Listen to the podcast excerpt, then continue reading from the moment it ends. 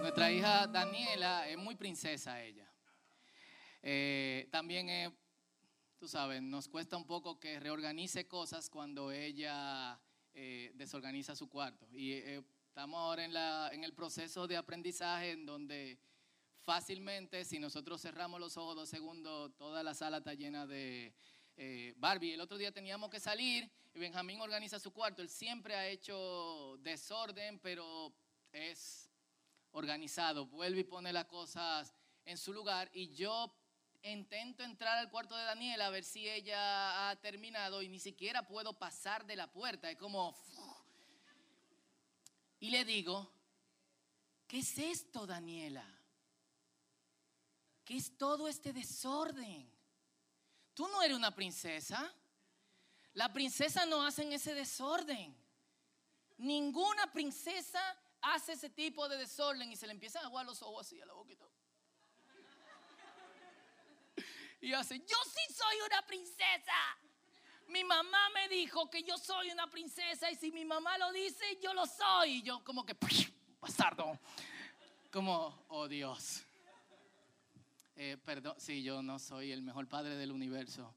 Eh, eh, y esto me dejó pensando en dos direcciones. Una que está conectada con lo que nosotros vamos a estar hablando hoy y otra, ¿eh? Hoy vamos a estar hablando de princesas. ¿Cuándo son las princesas para el Señor? ¿Cuándo son príncipes? Yo he visto mucha calcomanía de que soy una princesa. Hay hasta una canción. Si tú eres rey y si yo tu hija soy, soy princesa yo también. Pero no hay de príncipe, estoy quillado. Entonces, hay que hacer que soy el príncipe. Es que el príncipe suena a Dembow. Eh, pero me dejó pensando en, dos cosas. Una que yo creo que nosotros tenemos que recordarlas levemente y debo recordarla hoy, a pesar de que quizá el mensaje de hoy va en otra dirección. Pero, y lamento tener que haber representado esa voz o de corregirla de esa manera, porque al corregirla yo no tengo que tratar de ensuciar su identidad. Que es precisamente lo que hace el diablo. Cuando nosotros caemos, cuando pecamos, cuando tropezamos, es lo que nos dice, tú no eres hijo de Dios. Tú no eres ninguna princesa. Esa calcomanía que tú tienes atrás en el carro no aplica. ¿Eh? Tú no, tú, los hijos de Dios no hacen lo que tú acabas de hacer. ¿Quién ha escuchado esa voz? Y es difícil de sacar de, ahí. Hay que orar mucho para no sacarse esa voz de, Pero la voz de Dios es la que nosotros tenemos que afirmar continuamente, como hizo Daniela. Ella no me dijo, yo soy un hablador porque las princesas se levantan y tienen tres trabajadoras limpiándole el cuarto y ya, y pasan por ahí todo lo demás. Las princesas no limpian cuarto. Eh, la voz de Dios que le dice, tú eres mi hijo, tú eres mi hijo, que nos dice, tú eres mi hijo y tú eres mi hijo. Y la otra parte yo quiero conectarlo con lo que nosotros vamos a estar hablando hoy, que tiene que ver con nuestra serie de, Dios bendice. Y estamos en el versículo 7. Eh, ¿A quiénes le han bendecido esta serie? De alguna otra forma. Yo cada semana soy como confrontado. Eh, la semana pasada con lo que, con lo que dijo JJ me dejó pensando en nuestros estándares de, justicia. La de hoy es, Dios bendice a los compasivos porque serán tratados con compasión. Lo conocemos así. Dios bendice a los misericordiosos. ¿Por qué? Porque serán tratados de misericordia. Y hemos visto todas, en, en toda la bienaventuranza como se le conoce, o en los Dios bendice como lo estamos llamando, que tienen una conexión con el Antiguo Testamento. La conexión de hoy está en Miqueas capítulo 6, versículo 8. Dice, hombre, el Señor te ha dado a conocer lo que es bueno y lo que Él espera de ti, que no es otra cosa que hacer justicia, amar la misericordia y humillarte ante tu Dios. Isaías dice, y Amós también, misericordia quiero y no sacrificios. Hablando de un pueblo altamente religioso que levantaba sus manos y adoraba a Dios y sacrificaba corderos y todo el día estaba en el templo y diezmaba y ofrendaba, pero trataba mal a los demás. Y me lleva directamente a Job 29, versículo 11 al versículo, al versículo 13. Job dice, bienaventurado me decían al escucharme y los que me veían lo confirmaban, es decir, le decían, Dios te bendice. ¿Por qué? Y es que yo atendía el clamor de los pobres y ayudaba a los huérfanos sin protección.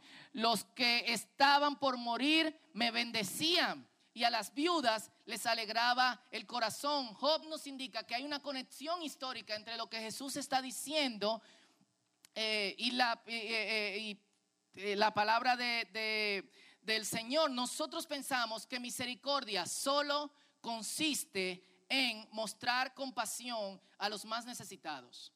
Alguien que está en crujía, como nosotros decimos en buen dominicano, que está full eh, en pobreza. Pero yo no fui compasivo con Daniela cuando yo quise embromar su, permítame decirlo así, embromar su identidad o lo que ella piensa que es y lo que valora mucho para corregirla. Yo no tuve compasión de ella. Nosotros no tenemos compasión de la gente cuando si no hacen lo que nosotros queremos le aplicamos la ley del silencio. Dios está hablando a algunos novios en el día de hoy. Nosotros no aplicamos la misericordia cuando hay gente que es bendecida por Dios y nosotros, en vez de alegrarnos con ellos, nos quillamos y sentimos envidia.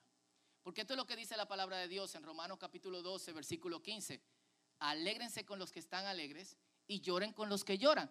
No es solamente ir y dar el pésame y abrazar al que está llorando, al que le ha ido muy mal. Es, alguien está alegre, vayan, abracen. Eso también es practicar misericordia.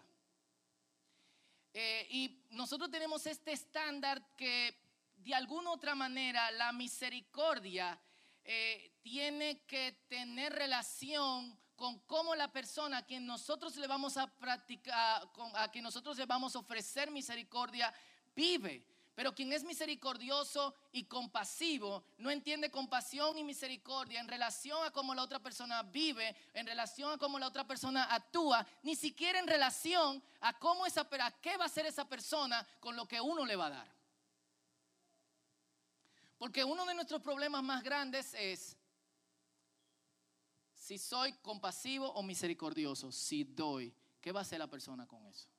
¿Quiénes luchan con eso? Casi todos luchamos con eso. Y si empezamos, a debatir esto, no terminamos nunca. Pero ¿quién ofrece misericordia? Piensa en dos direcciones. La primera es, entiende que todo ser humano es digno. Quien es misericordioso, de ese que dice Jesús, Dios bendice, cuando ve a alguien cayéndose borracho, no se ríe, no empieza a pensar por qué esa persona se tiene que emborrachar a ese punto, míralo como está, da pena, sino que dice, wow, qué fuerte, ¿por qué estará pasando esta persona? ¿Qué está pasando en su vida? Que lo ha sumergido en el alcohol a ese nivel. Yo estaba pensando el otro día que antes casi nosotros no veíamos ni hombres ni mujeres deprimidos. Pero los que tienen tanto tiempo como yo viviendo, yo soy viejo, señores. Y el cumpleaños Noelia, que casi me alcanza, la voy a esperar ahí.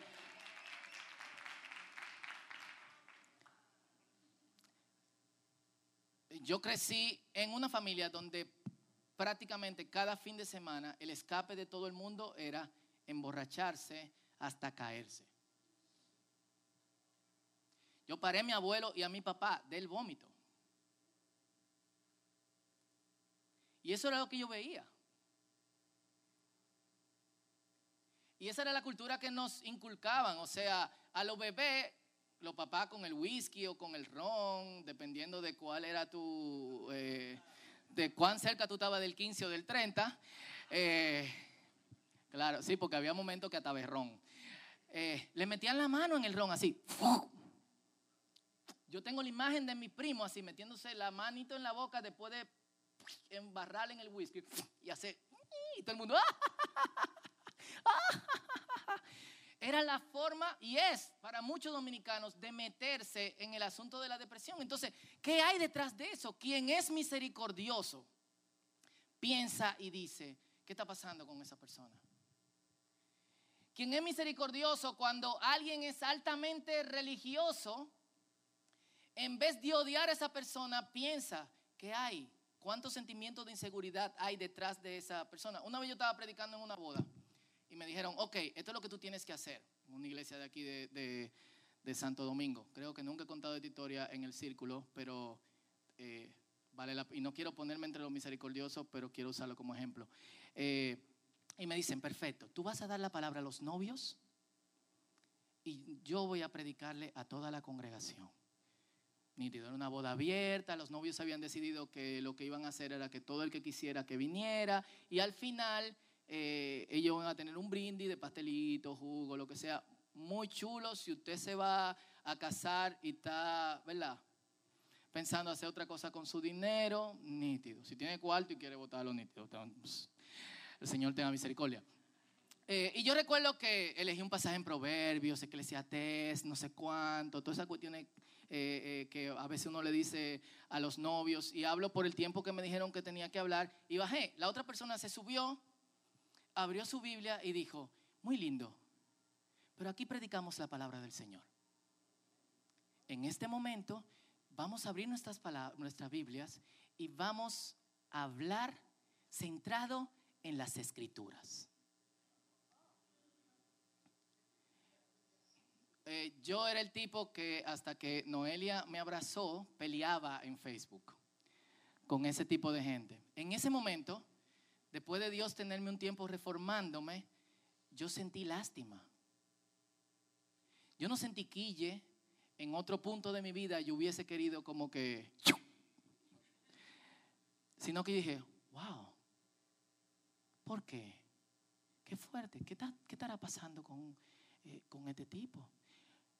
Y lo segundo es, de la persona que, que aplica misericordia, es lo siguiente, que aplica misericordia y practica la misericordia porque Dios ha tenido compasión de uno a pesar de que uno no lo merece. Y esa es la principal razón. Y hay una historia en Mateo capítulo 18, versículos 21 al versículo 35 y pueden buscarlas en sus en sus Biblias. Mateo capítulo 18, es 18, versículo 21 al 35. Y vamos a leer parte de, de, la historia y la otra parte la vamos a narrar por cuestiones de, de, tiempo.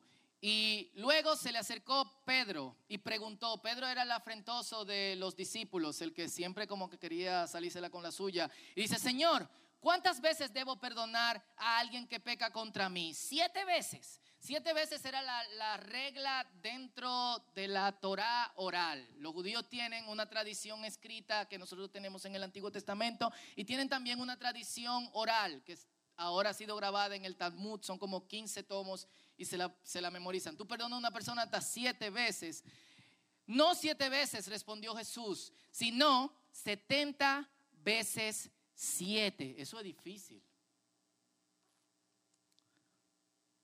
Por lo tanto, el reino de los cielos se puede comparar a un rey que decidió poner al día las cuentas con los siervos que habían pedido prestado dinero. En el proceso le trajeron a uno de sus deudores que les debía millones de monedas de plata. Si me permiten contextualizarlo, tres millones de pesos. No podía pagar, así que su amo ordenó que lo vendieran junto con su esposa, sus hijos y todo lo que poseía para pagar la deuda. El hombre cayó de rodillas ante su amo y le suplicó, perdóname, yo no tengo cómo pagarte, por favor, haz algo conmigo. Y el rey le dijo, te perdono. ¿Qué tú haces? Ponte en esa, ponte ahí. ¿Qué tú haces cuando te perdonan 3 millones? ¿Quiénes deben 3 millones de pesos? No levantes mano. ¿Qué tú haces cuando te perdonan 200 mil pesos? ¿Mm? Está bien, piénsalo. Imagínate que tú debes 200 mil pesos. Hay un famoso meme que dice, si nadie te llama, debe cuarto. te van a llamar el otro día, señor Fausto, usted debe... Eh, piensa que tú debes 200 mil pesos y alguien te lo perdona. ¿Cómo tú te sentirías? ¿Eh? Esa es la canción de Pablito. Pablito no está aquí. I believe I can fly. Es como, wow, o sea, o imagínate que tú tienes una deuda de 200 mil pesos y alguien te regala 250 mil pesos. ¿Cómo se siente eso? Como, wow. Es como, agárralo ahí en lo que yo caigo antes de que yo gaste los otros 50, porque es como, pero lo que este tipo hace es impresionante. A él le, le, le, pongamos que eran 3 millones de pesos y se lo perdonan y cuando sale ve un tipo que le debe 10 mil pesos. dice, mírete, oye, tráquenlo hasta que llegue Llamó a la policía, se llevaron al tipo y no sé cuánto. ¿Sabe qué hizo el rey? Dijo, ¿Cómo es esto? Yo te perdono 3 millones de pesos y tú no puedes perdonarle 10 mil pesos a alguien y esto es fuerte. Porque Jesús dice, el reino de los cielos se parece a. Dios bendice a los misericordiosos porque van a experimentar misericordia. ¿Cuál es lo contrario de eso? Por cuando tú no tuviste misericordia, de esta persona que te debía mucho menos dinero, tránquenlo. Y quítenle lo que me debe y mucho más de eso. Y para mucha gente chocante, pero lo que la palabra del Señor dice es que si tú no perdonas, si tú no tienes misericordia, si tú no muestras compasión, tu Padre Celestial que está en los cielos tampoco. Y eso es fuerte. Eso es fuerte porque si hay alguien a quien nosotros no hemos perdonado hoy, nosotros no deberíamos de salir de aquí sin perdonarlo. Eso es fuerte porque nuestro concepto de misericordia tiene que cambiar. Y, y la misericordia empieza aquí.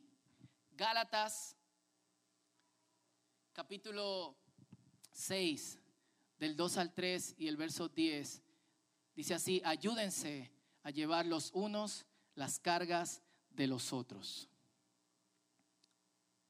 Y obedezcan de esa manera la ley de Cristo. Si te crees demasiado importante para ayudar a alguien, solo te engañas a ti mismo, no eres tan importante. Por lo tanto, siempre que tengamos la oportunidad, hagamos el bien a todos, en especial a los de la familia de la fe. Pero ¿cómo podemos hacer bien a la gente de la familia de la fe si yo no conozco a la gente de la familia de la fe? ¿Cómo yo puedo de alguna otra manera saber cómo yo voy a ser misericordioso con Marie? Así que se dice tu nombre en inglés. Eh, con Gladys, con José Rafael, con David, si yo no sé por lo que están pasando? Y nosotros tenemos que cambiar la forma paralela de hacer comunidad por otra forma.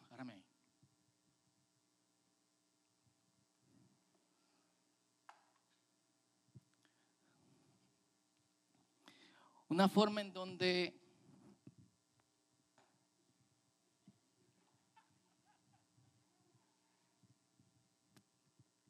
poco incómodo.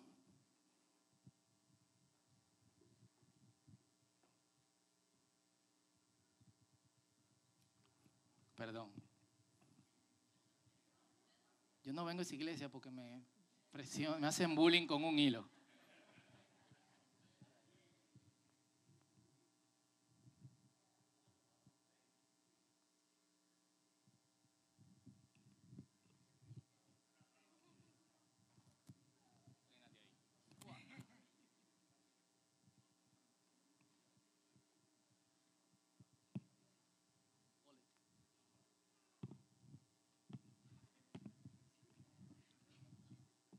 Suéltalo. Cuidado.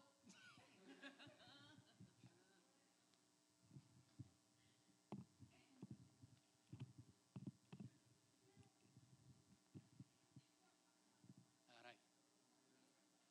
¿Cómo la cosa?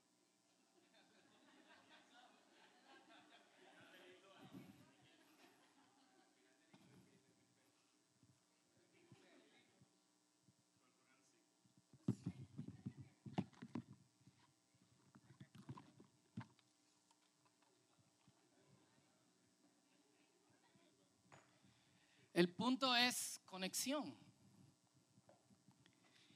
Y como ustedes pueden ver, la conexión es incómoda. conectarse. Pero yo no vine aquí a conectarme. Es decir, ¿tú sabes lo difícil que es conectarse con la gente? Es decir, tú toda la gente que hay aquí, de verdad, a mí no me interesa. Ey, Es decir, ¿tú sabes lo difícil? ¿Tú sabes lo ocupado que yo estoy para venir a conectarme? Es decir, tú has visto la gente random que hay aquí, que yo no de verdad no quiero conectarme. Pero ¿cómo así? Óyeme, ¿Y a qué tú vienes aquí? yo vengo a recibir lo que Dios me quiere decir. ¿Y cómo tú recibes si no aplicas? Pero, es decir, tú has visto, la, es decir, aquí yo he visto gente y lo que dice, y digo, yo no me puedo juntar con esa gente. ¿qué? ¿Tú has visto gente cómo se peina aquí? Si yo me junto con ellos, me van a decir que yo soy delincuente. No, no, no.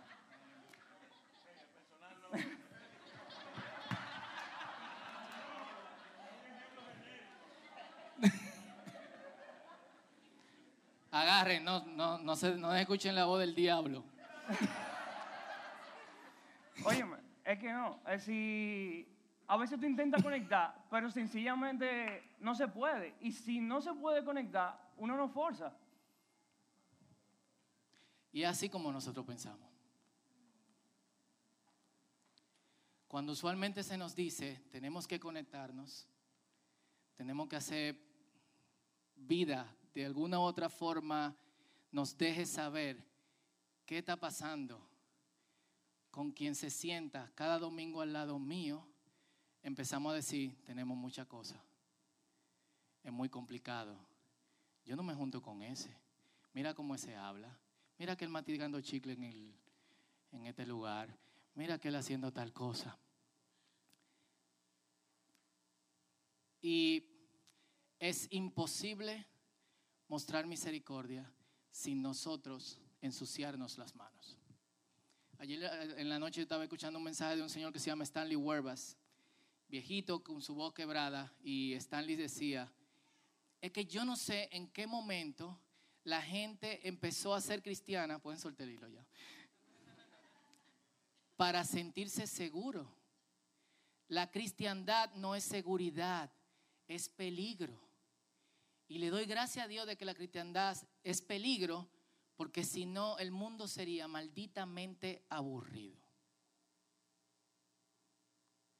Y todos nosotros queremos ese cristianismo seguro en el que yo solamente bregue con mis problemas, pero no puedo de alguna otra forma bregar con las cosas que otros están pasando.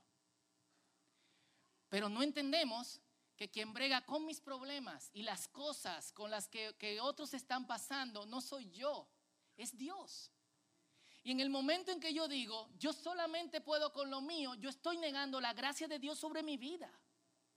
En el momento en que yo digo, yo no puedo con otra cosa más, yo estoy negando el poder de Dios. ¿O me equivoco?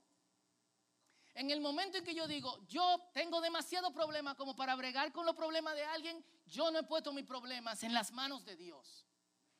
Entonces yo tengo que hacer mi mente.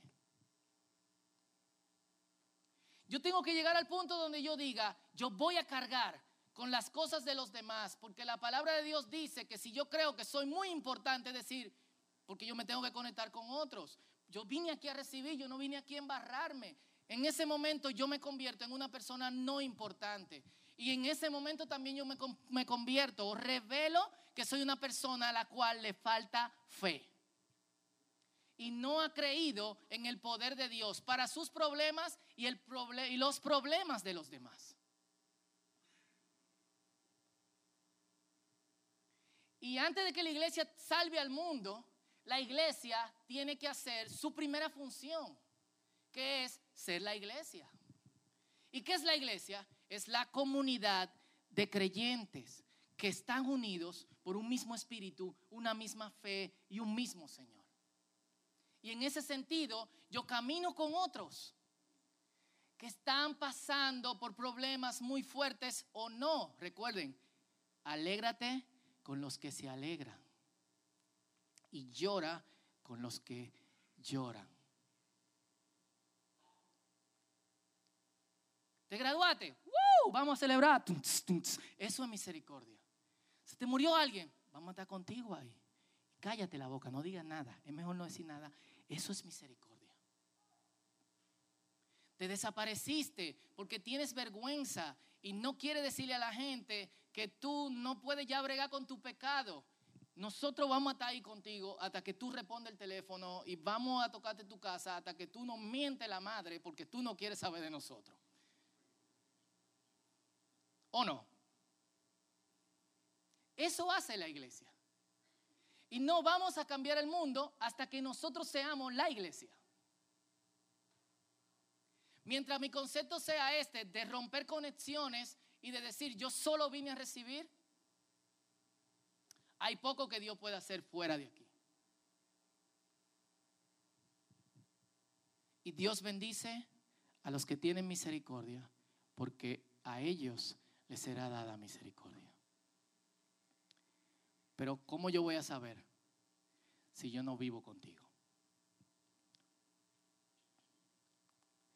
Y el llamado de Dios para nosotros hoy es un poquito más. Y quizá tú estás diciendo, Señor, yo no puedo. Está fuerte.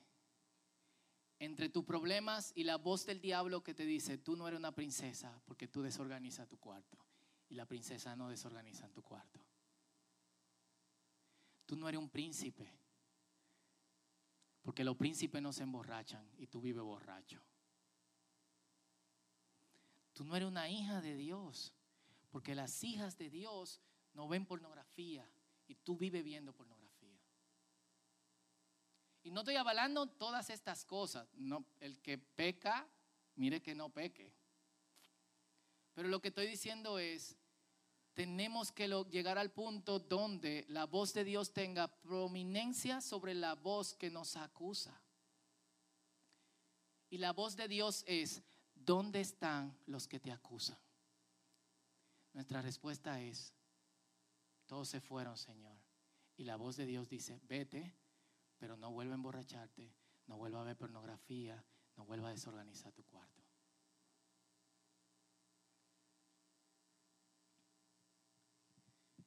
Dios puede con mis problemas. Y Dios va a estar conmigo cuando yo diga, Señor, yo tengo muchos problemas, pila, pero ayúdame a yo poder ayudar a otros a caminar con sus problemas. Tenemos que creerle a Dios.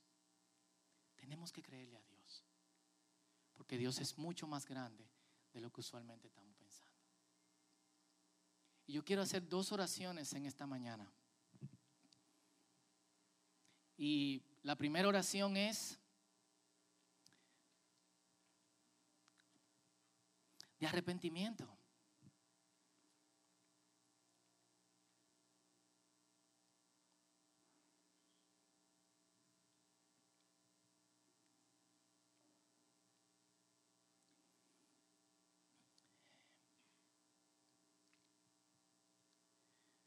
Porque hemos estado en un lugar seguro, ya que creemos que no podemos con lo que nosotros tenemos y no hemos querido involucrarnos con los otros.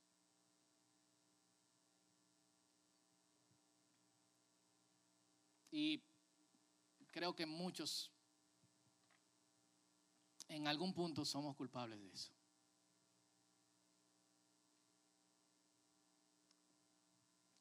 Perdón por nuestra falta de fe.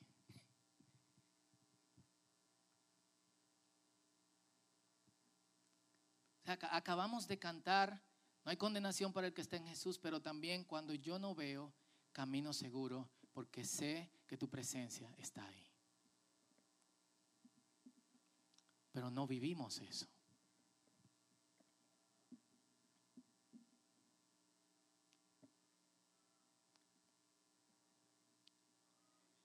Y una oración de agradecimiento y de compromiso hoy.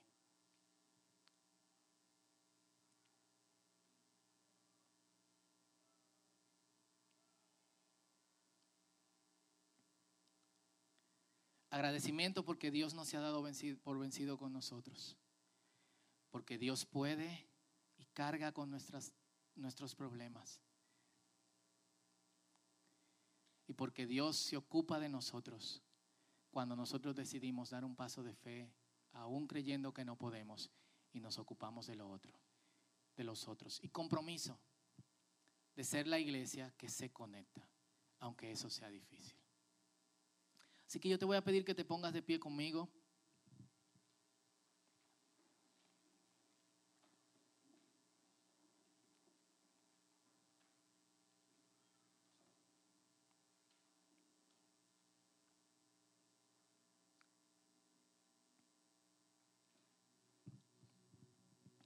Cada uno tiene su situación en la que quizás no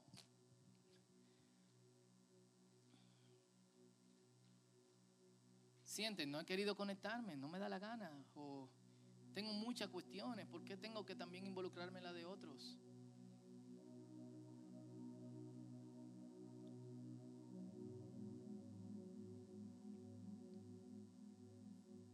Porque yo tengo que ver con el pecado del otro, sí, yo. No, vamos a ponernos a pies del Señor y decirle, Señor, perdón. Perdóname. No te he creído lo suficiente. No he descansado en tu fidelidad. No he creído en tu gracia. Y al estar abrumado por mis cosas, he fallado en conectarme y ayudar a otros.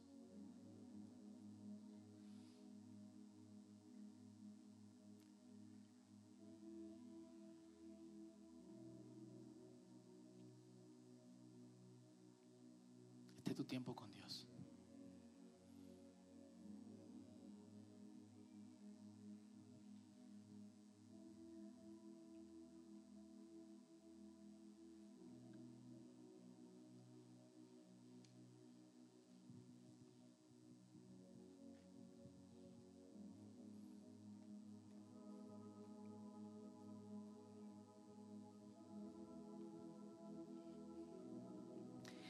Y vamos a dar gracias a Dios.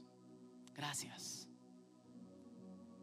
Yo venía pensando en esta mañana que, hay una frase que dice, ¿cómo tuve el vaso? ¿Medio lleno o, o medio vacío? Y si el vaso no tiene agua, ¿tú te has dado cuenta que tú tienes un vaso?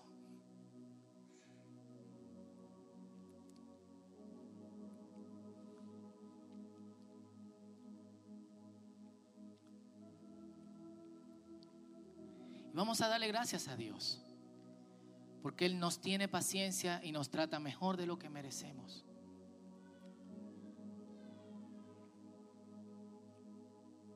Gracias Señor. Dale gracias donde estás. Gracias Señor. Gracias. Tú me has perdonado más de 3 millones de pesos. Mucho más. Estoy aquí en donde estoy en mi vida, porque tú me has ayudado. Yo no sé dónde estaría si tú no me hubieses ayudado, Señor. Y te doy gracias. Ayúdame a escuchar tu voz. Díselo. Ayúdame a que tu voz tenga preeminencia sobre las otras voces. Ayúdame a que quien, el quien nos separará del amor de Cristo tenga mucho más fuerza de estar separado del amor de Cristo. Hoy, Señor, te pido por todos nosotros que podamos descansar en tu fidelidad. Porque tú eres fiel, tú has sido fiel y tú serás fiel. Tu palabra dice que no puedes negarte a ti mismo. Yo quiero que agarre la mano de la persona que está a tu lado y si es posible, crúzate de fila. Y vamos a orar, vamos a, empezando hoy. Quizá aquí hay gente que tú no conoces, que tú nunca has visto. Eh, desarrollar la cultura de mirar alrededor. Quizás hay alguien que está aquí y tiene la mirada caída, o alguien que tú no ves en esta, en esta mañana, alguien que eh, no está aquí o que no ha estado los últimos dos o, eh, o tres domingos. Vamos a comprometernos como iglesia a iniciar con la familia de la fe.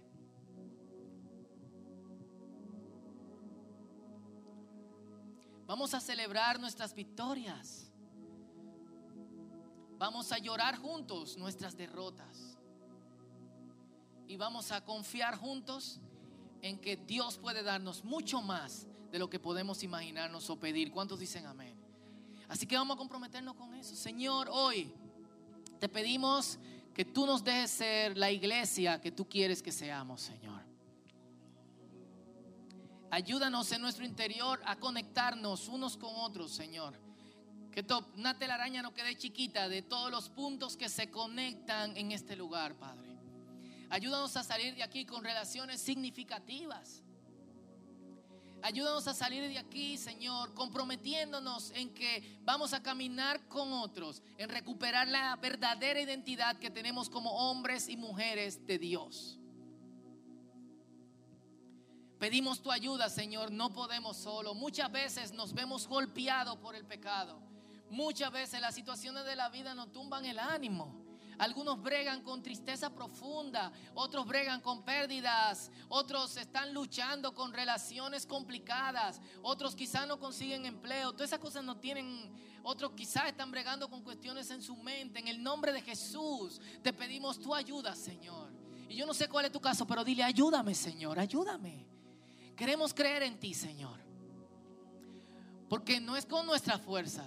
Tu palabra dice que no es con espada, no es con ejército, sino con tu Espíritu Santo. Tu palabra también dice que no es por fuerza ni con poder, sino con tu, con tu Espíritu Santo. Tu palabra también dice que las armas de nuestras milicias no son carnales, sino poderosas en Dios.